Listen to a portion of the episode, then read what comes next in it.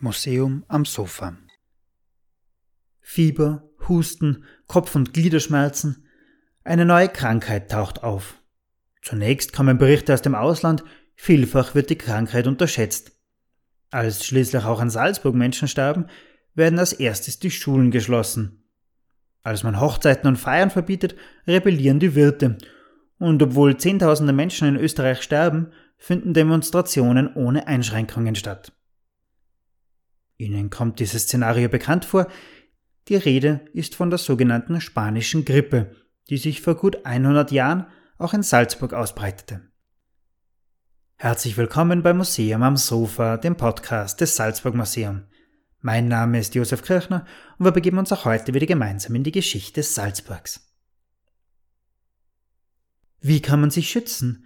Es kann nicht die ganze Menschheit mit Gasmasken herumlaufen, um die ansteckende Luft nicht zu inhalieren. Die Luft ist ja auch nicht überall ansteckend.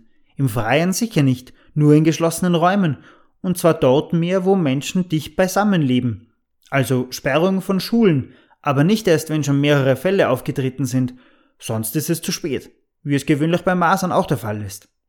Die Schulen müssen sofort geschlossen werden. Erwünscht wären natürlich zahlreiche Spitalsbetten für die Erkrankten, aber dies ist leider schwer durchzuführen. Dies war eine Empfehlung von Professor Emil Fons, Kinderarzt und Berater des Kaiserlichen Hofes in Wien im Oktober 1918. Es wird vermutet, dass die Krankheit im Frühjahr des Jahres in den USA ausbrach, im Bundesstaat Kansas, und was den ZeitgenossInnen ebenfalls nicht bekannt war, zumal der Stand der Wissenschaft ein ganz anderer war, es handelte sich um einen Influenza-Virus.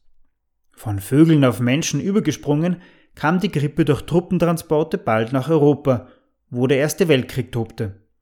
Hier wurde sie als spanische Grippe bekannt.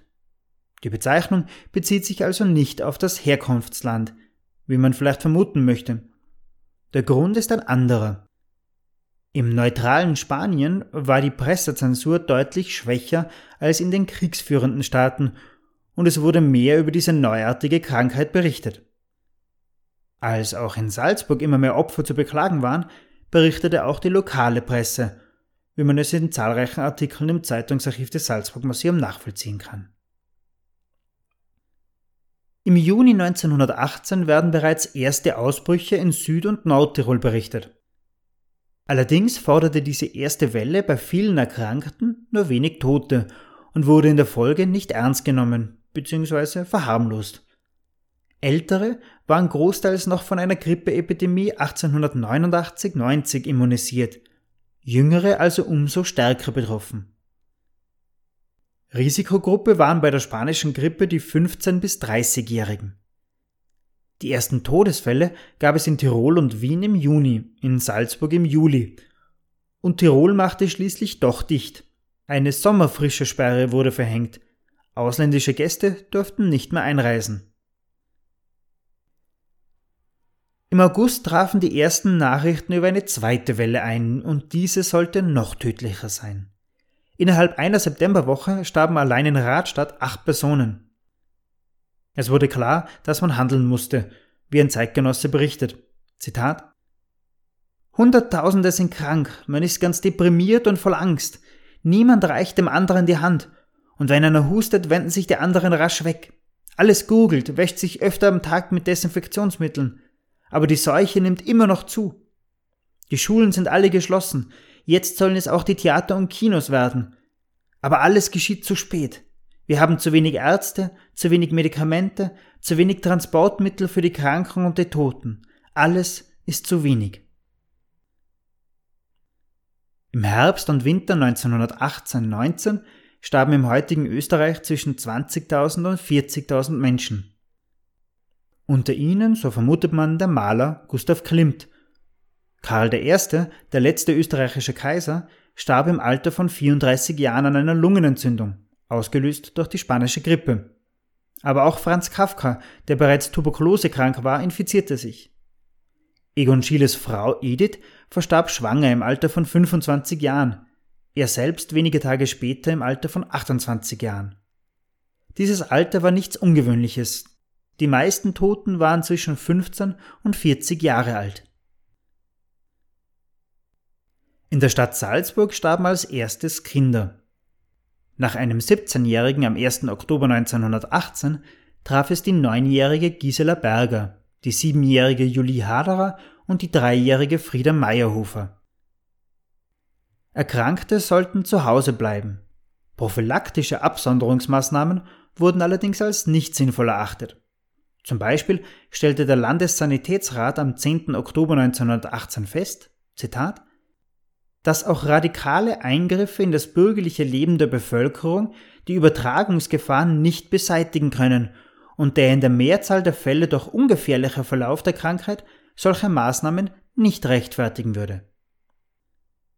Und das Salzburger Volksblatt meldete quasi zeitgleich, Zitat, es besteht keinerlei Anlass zu besonderer Beunruhigung, da die Krankheit, wenn sie auch allerdings sehr stark verbreitet ist, im Allgemeinen keinen bösartigen Charakter zeigt. Als erstes wurden die Schulen geschlossen, zunächst in Hallein, dann in der Stadt Salzburg und fast allen Gemeinden. Darüber hinaus gab es die Empfehlung, vor allem für Jugendliche, Kinos, Theater, Gasthäuser und andere Versammlungsorte nicht zu besuchen. Politische Veranstaltungen fanden aber nach wie vor statt. Es war eine Zeit der politischen Umwälzungen, das Ende des Ersten Weltkriegs, der Untergang der Monarchie, das Aufkommen der Ersten Republik und des Frauenwahlrechts. Gleichzeitig aber auch Hunger in weiten Teilen auch der Salzburger Bevölkerung. Letzterer führte dazu, dass viele Menschen geschwächt waren und damit empfänglicher für Infektionskrankheiten. Auf den Straßen bedeutete dies zahlreiche Kundgebungen und Demonstrationen ohne Einschränkungen. In den Zeitungen aber mehrten sich die Todesmeldungen. Gleichzeitig wurde meist berichtet, dass kein Grund zur Beunruhigung bestehe. Als aber zum Beispiel im Bezirk St. Johann im Ponga am 21. Oktober Feierlichkeiten wie Hochzeiten und Tanzveranstaltungen verboten wurden, kam es zu lautstarken Beschwerden von Wirten. Die Bezirkshauptmannschaft musste die Landesregierung um Hilfe bitten. Verstorbene durften zwar nicht mehr zu Hause aufgebahrt werden und mussten in Wachstücher oder mit Desinfektionsmittel getränkte Tücher eingeschlagen und zum Friedhof gebracht werden, eine Meldepflicht der Erkrankten gab es allerdings nicht und daher auch keine genauen Zahlen über Erkrankte und Tote. Neben einzelnen Gemeinden im Flachgau wie Viehhausen oder Wals oder im Pongau mit St. Veit war besonders der Lungau stark betroffen. Allein im Dezember 1918 starb ein Prozent der Bevölkerung an der spanischen Grippe, die anscheinend lange verharmlost wurde, wie die Zeitung Tauernpost beklagte. Was ebenfalls nicht außer Acht gelassen werden sollte, die medizinische Lage Anfang des 20. Jahrhunderts in Salzburg. Nicht nur war die Lungenentzündung eine gefährliche und oft tödliche Krankheit, auch Krankheiten wie Ruhe, Typhus und Fleckfieber forderten immer wieder viele Leben. Gleichzeitig herrschte aufgrund des Weltkriegs akuter Ärztemangel. In der Stadt Salzburg kam auf knapp 1500 EinwohnerInnen ein Arzt. Zum Vergleich, im Bundesland sind es aktuell fast sechs Ärztinnen pro 1000 EinwohnerInnen. Besonderes Pech hatte Golling in der zweiten Welle der spanischen Grippe. Der einzige Arzt des Dorfes erkrankte früh, so dass die Kranken den mühsamen Weg nach Hallein oder Werfen auf sich nehmen mussten. 1919 nahmen die Erkrankungsfälle wieder ab, doch auch in den Folgejahren kam es immer wieder zu Ausbrüchen in Stadt und Land, die aber meist nicht mehr der spanischen Grippe zugeordnet wurden.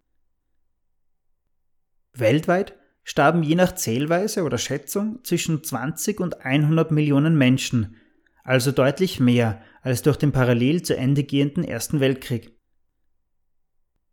Erst 2005 konnte das Virus als Erreger vollständig entschlüsselt werden, und dies ging auch einher mit einer Warnung vor einer neuen virusbasierten Pandemie. Wenige Jahre später wurde eine Variante des gleichen Virustyps H1N1 als sogenannte Schweinegrippe pandemisch. Und was wiederum einige Jahre später passierte, daran erinnern wir uns wohl noch lange.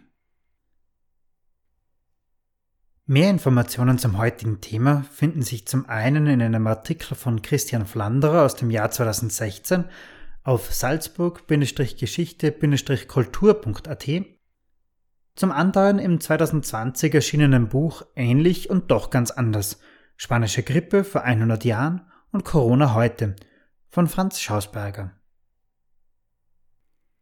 Das war das Museum am Sofa für heute. Abonnieren Sie uns auf Spotify, Soundcloud, Apple Podcast oder Google Music und verpassen Sie so keine weitere Folge von Museum am Sofa. Kommende Woche ist es genau ein Jahr her, dass dieser Podcast das erste Mal veröffentlicht wurde.